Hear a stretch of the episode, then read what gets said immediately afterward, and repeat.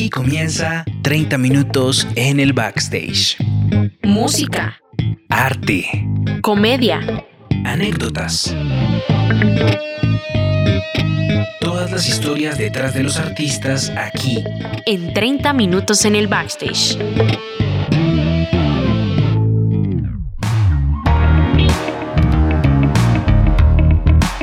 Hola, ¿qué tal? Bienvenidos a un nuevo episodio de 30 minutos en el backstage. Muchas gracias. Siempre hay que agradecerle a nuestros oyentes, a los que se sintonizan a esta hora a través de Radio UNAL 98.5 FM en Bogotá y también a través de radio.unal.edu.co. Aprovecho también para saludar y a los que no nos siguen todavía, pueden ir a Instagram, a TikTok, a Facebook, nos encuentran como 30MN en el backstage. Y bueno, pues ya sin más preámbulos voy a saludar a mis compañeros. Julián, bienvenido. Hace rato no te escuchábamos por acá. ¿Ya te recuperaste? Hola Lina y hola a todos los oyentes que nos escuchan hasta ahora. Sí, la verdad, eh, sí, ya, ya estoy mejor. Eh, y también feliz de volver. Me hacía falta, me hacía falta, Sí. la verdad. Entonces aquí feliz de estar de nuevo con ustedes, con una nueva invitada especial.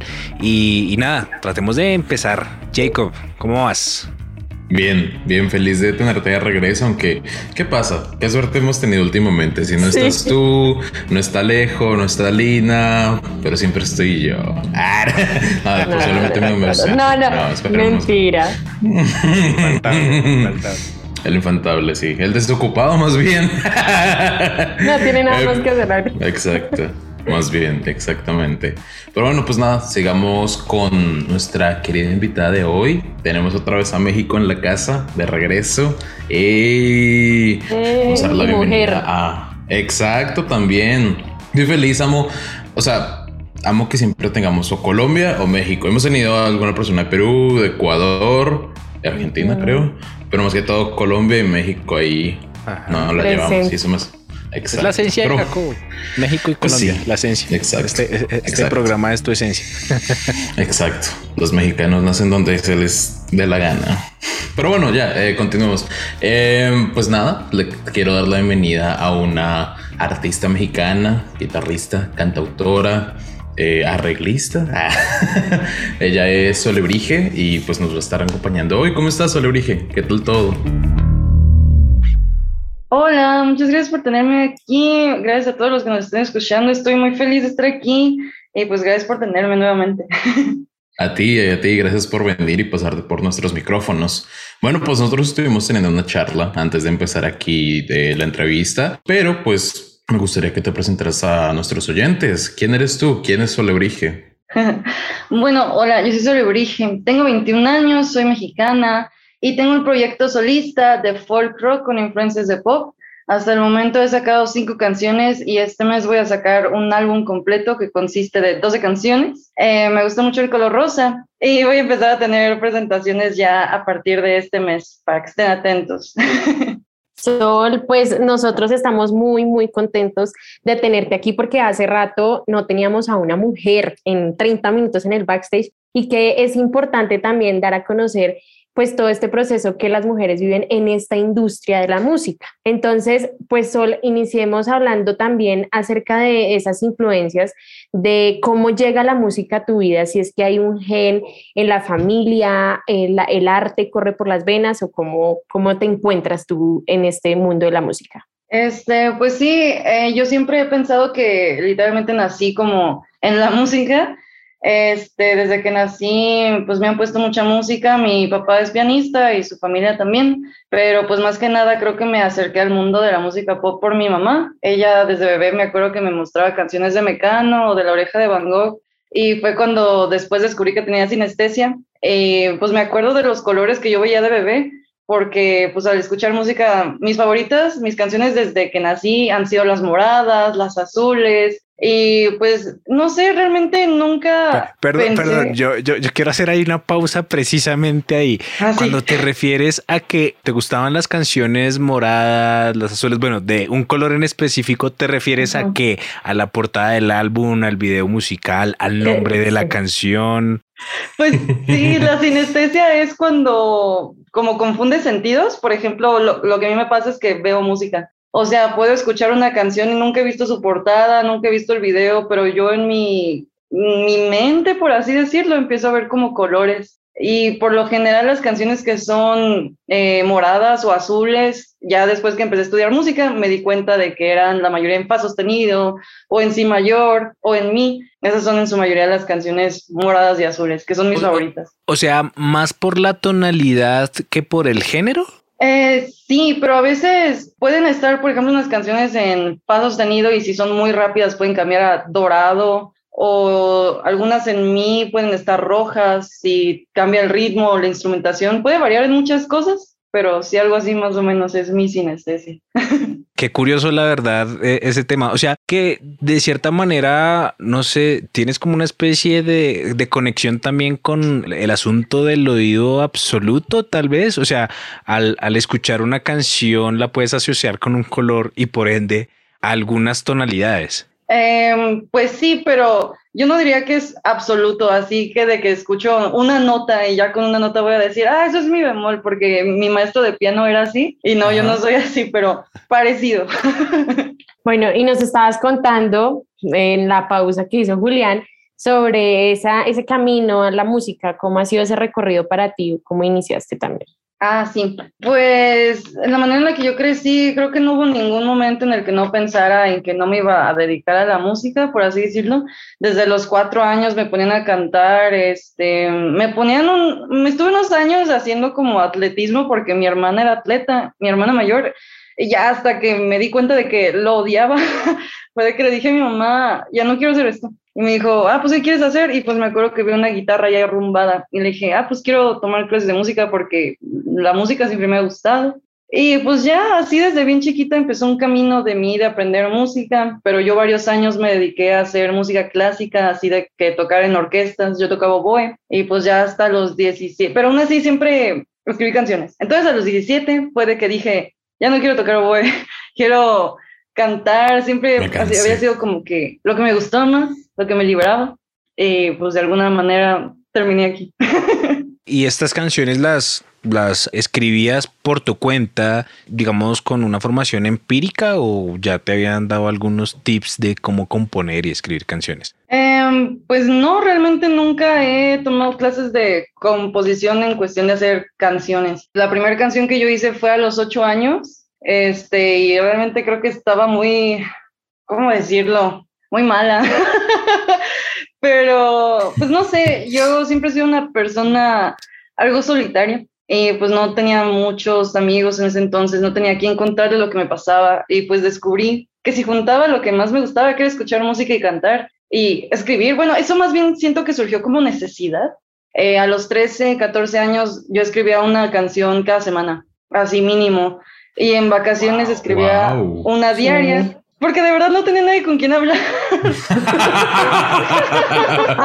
con el cuaderno era Exacto. Ajá, la mejor forma de expresar. Pero, pero, pero ¿y de qué escribías? O sea, sí, eso.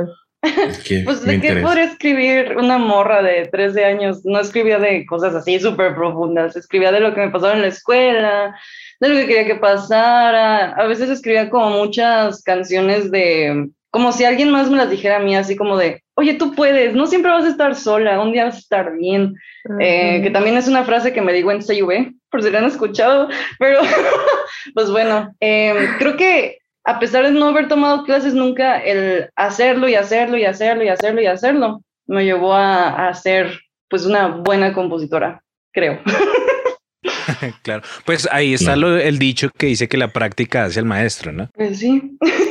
Pero y entonces estas canciones que ya has lanzado, ¿hace cuánto las tienes escritas o son como más recientes? No, sí, son más recientes. Eh, bueno, yo al principio pensaba en que iba a sacar un EP. Yo decía máximo cinco canciones. Eh, fue como en el 2019, casi poquito antes de que empezara la pandemia, que ya yo no quería ser solista. A mí siempre me dio mucho miedo ser solista, entonces yo quería ser como una banda o mínimo un dueto. Pero ya que empezó todo esto del confinamiento, yo seguí escribiendo y escribiendo. Este, de acuerdo a la historia que yo sentí que quería contar, dije, en un EP no me va a alcanzar y fue por eso que lo hice un álbum que apenas va a salir. Oye, y todas esas canciones que tenés escritas desde niñas, ¿Tienes algo grabado o algo o solo se quedaron en, en tu diario? No, sí, fíjate que Nocturno, que es como mi canción más popular, eh, la escribí como a los 14 y hace como Oh, un wow. año y medio, como en enero, este, pues me pasaron unas cosillas y así. Entonces me acordé de esa canción un día que estaba tocando en el piano y, y me acordé de esa canción y dije, oye, creo que esa canción tenía potencial. Entonces la reversioné y ya ese fue mi primer sencillo nocturno y pues esa es una canción que curiosamente eh, salió más o menos cuando yo tenía 14. Nos estabas hablando de que le tenías ese temor a ser, bueno, a salir como solista. Em, en su momento, eh, de pronto participaste en algún evento con, con algún grupo. ¿Cómo fue esa experiencia o en qué momento recuerdas que fue la primera vez que saliste ya sola y tomaste la decisión? Pues la primera vez que canté sola, me acuerdo que fue en mi primera comunión, como a los nueve años. Canté una canción de iglesia porque no sabía otras. Sí, sí, sí. Dios Bueno. está aquí. Algo así, más o menos. Bueno, yo en ese entonces cantaba en un coro de iglesia. Empecé a los ocho y a los nueve, que fue mi primera comunión, ellos eh, los contrataron a, a huesear a mi, a mi fiesta y me acuerdo que canté una iglesia. Pero bueno, pues sí tuve uh, algunas presentaciones como cantante líder, por así decirlo, en una banda. Estuve un año y medio, creo, en una banda de, de Irapuato. eh, y por esa experiencia fue que no me gustó mucho estar en una banda. Entonces, eh, ¿Por qué? ¿Por Bueno. qué chismecito? Ah. en- pues en parte porque eran muchos hombres más mayores que yo. Yo en ese entonces pues tenía 15 y como que pues empezaba a sentir un poco el acoso y me sentí muy incómoda y pues me salí por eso. Y pues ya, aparte pues ellos medio escribían las canciones, o sea, ellas hacían la música y me lo pasaban. Y ya después yo dije, yo quiero hacer mis canciones. Entonces, como que en Ah, parte huevo. fue una de las razones por las que quise ser solista también. Y ahora que mencionas, por ejemplo, eso, esos momentos, ya sean incómodos o que de pronto a uno como a una como mujer le impactan, eh, digamos, en continuar, eh, en será que este es el camino que yo quiero para mi futuro, será que sí me veo como un artista. Cuéntanos cuáles han sido de pronto esos momentos que te han hecho sentir que, que, no, que no valoran como mujer esa parte de esa profesión o en esta profesión tu trabajo. Es que hay tantos, pero bueno, uno del que me acuerdo mucho, bueno, hay varios. Voy a empezar por el más antiguo que yo me acuerdo. Yo de niña, bueno, yo siempre sido una persona como que bien ambiciosa, que es como de que quiero algo y lo voy a lograr. Y yo me esforzaba mucho por, tenía unos 6, 7 años, de que me dieran como una partecita para cantar en ese entonces en mi, mi primaria, creo, en una iglesia. Y pues yo me esforcé y mi maestro me había dicho, no, si tú vas a cantar esa parte en esta misa. Y de repente llegó un hombre y ya nada más por ser hombre y porque llegó a ir a poquito mayor, le dieron esa parte y él cantó esa parte en esa iglesia y me enojé mucho y fue como de, pero yo me preparé más, pero bueno. Sí. No, claro. Sí, claro, qué piedra. La Sol de, de hace muchos años sigue enojada, pero bueno, ya. este, ¿qué otra? Pues eso de que estaba en esa banda y, y realmente creo que el único que como que no me tiraba la onda era otro guitarrista porque era gay y así que solo me podía como que sentir cómoda hablando con él, pero pues los otros en parte a la vez digo, ¿qué onda? Porque eran mucho mayores y aún así como que sentía rara la vibra, sobre todo del que era el otro guitarrista, pues sí, hacía muchos comentarios y pues yo en ese entonces estaba muy chiquita, yo no, yo no sabía bien qué onda, pero pues sí, sí me incomodaba mucho.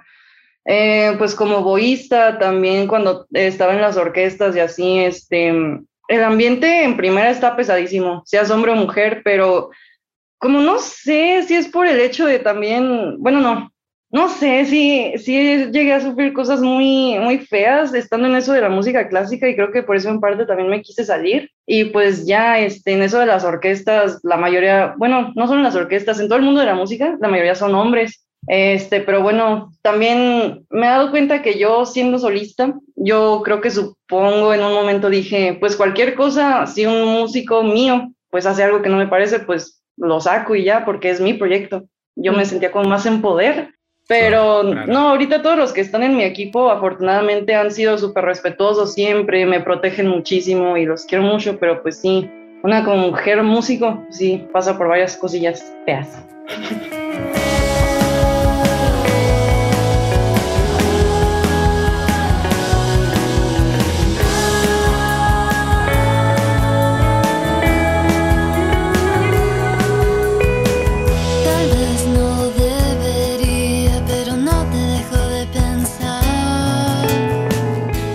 Bueno, Sol, pasemos un poco más ahora sí en el al momento en que tú dijiste, bueno, de hacer algunas presentaciones en iglesias, a decir, bueno, yo quiero sacar mis canciones ahora sí que estén en plataformas, que las escuchen las demás personas. Pues sí, este, no sé realmente en qué momento todo se empezó a transicionar porque yo era una persona súper, súper tímida.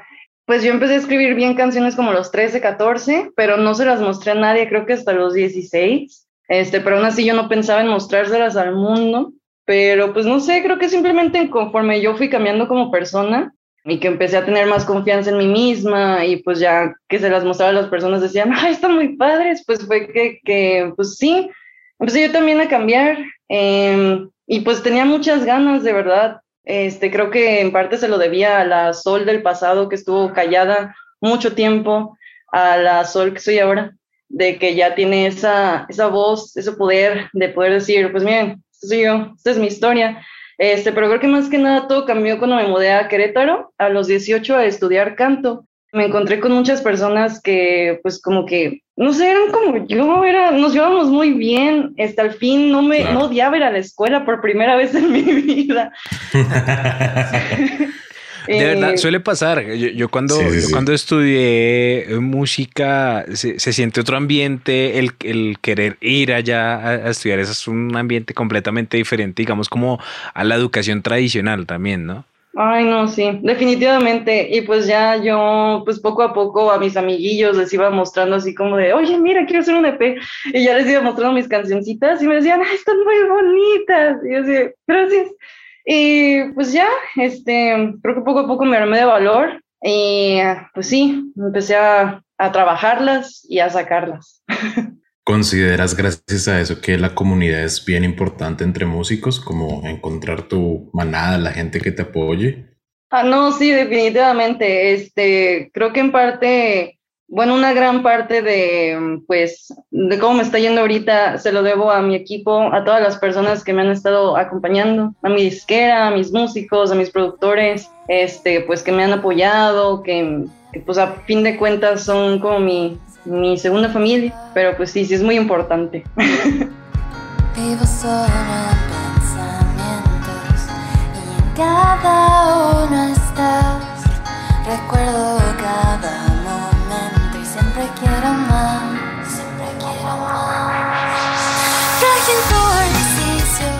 En cuanto a, los eh, el género musical, esos ritmos, ¿en qué momento decides que sea pop, que sea rock? Eh, ¿Siempre te ha llamado la atención o se te facilita más para ese tipo de, de para ese género musical? Ajá. Eh, pues creo que simplemente se dio. Lo que a mí me gustaba mucho de hacer mis canciones es que se me hacían muy cómodas a mi voz, porque no sé, luego escuchaba cosas como de Cristina Aguilera o de Adele y yo les cantaban y como que simplemente era muy difícil. Entonces, pues a mí me gustaba hacer ese tipo de canción. Y pues sí, este como folk, eh, pero yo siempre he sido una persona como bien energética y así. Y creo que ahí en parte viene como todo este rollo del rock, así que es como que folk rock, rock, que a veces puede ser como más intenso y a veces folk, que puede ser más tranquilito.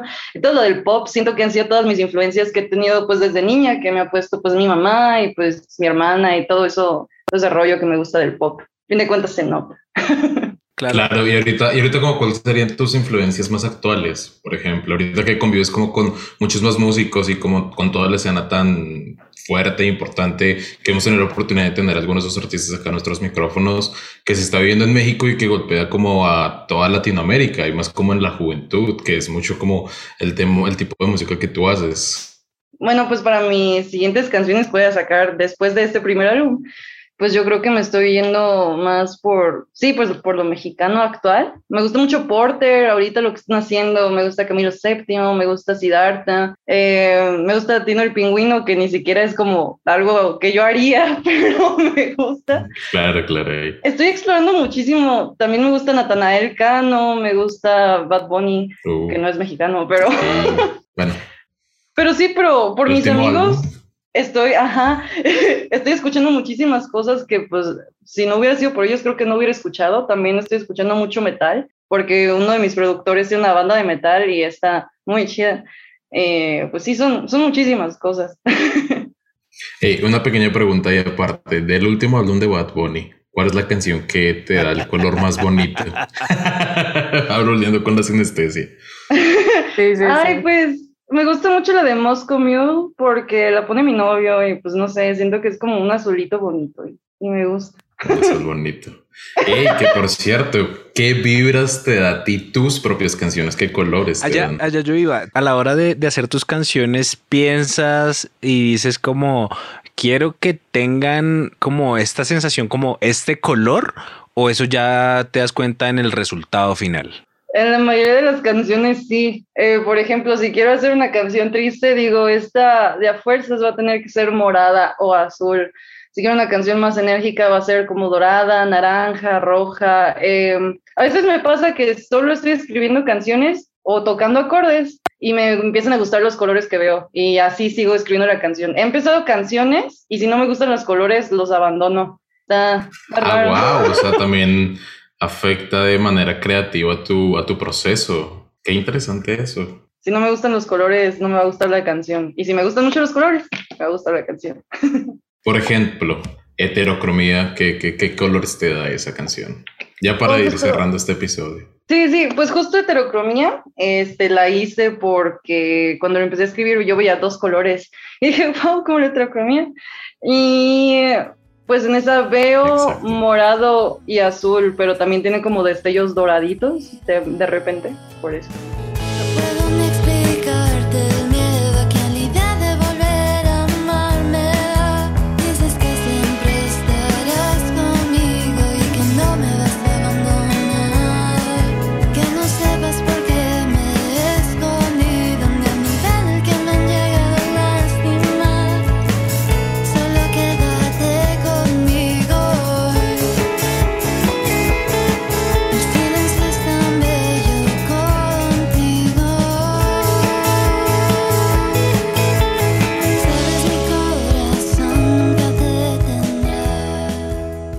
Bueno, Sol, pues acá el tiempo nos aprieta y nos pone en aprietos porque pues ya tenemos que cerrar este primer episodio contigo conociendo un poco eh, de tu arte, pero eh, por favor recuérdanos tus redes sociales para que la gente desde ya empiece a seguirte, a conocerte también, eh, dónde te podemos encontrar. Claro que sí, yo salgo como Solebrige en todas las redes sociales, tengo Instagram, tengo Facebook, tengo Twitter, tengo TikTok, recientemente me hice viral por un TikTok muy raro.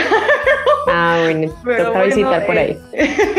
Em, y en todas las plataformas de música como Solebrige, igual así en Spotify, en YouTube, bueno, en su plataforma favorita. Eh, voy a sacar un álbum pronto que cuenta toda una historia de cómo voy encontrando mi proceso hacia la aceptación de la soledad para que lo escuchen y estén atentos.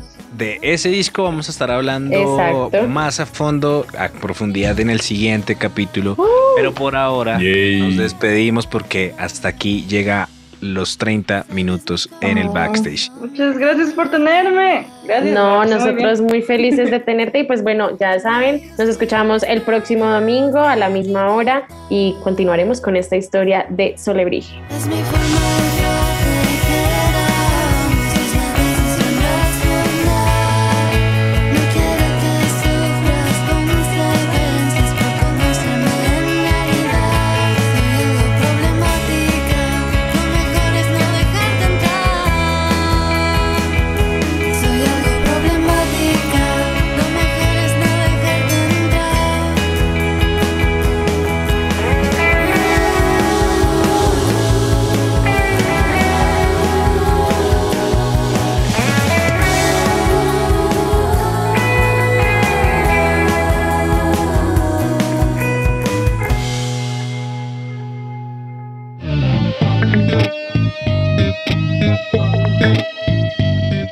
Fue 30 minutos en el backstage.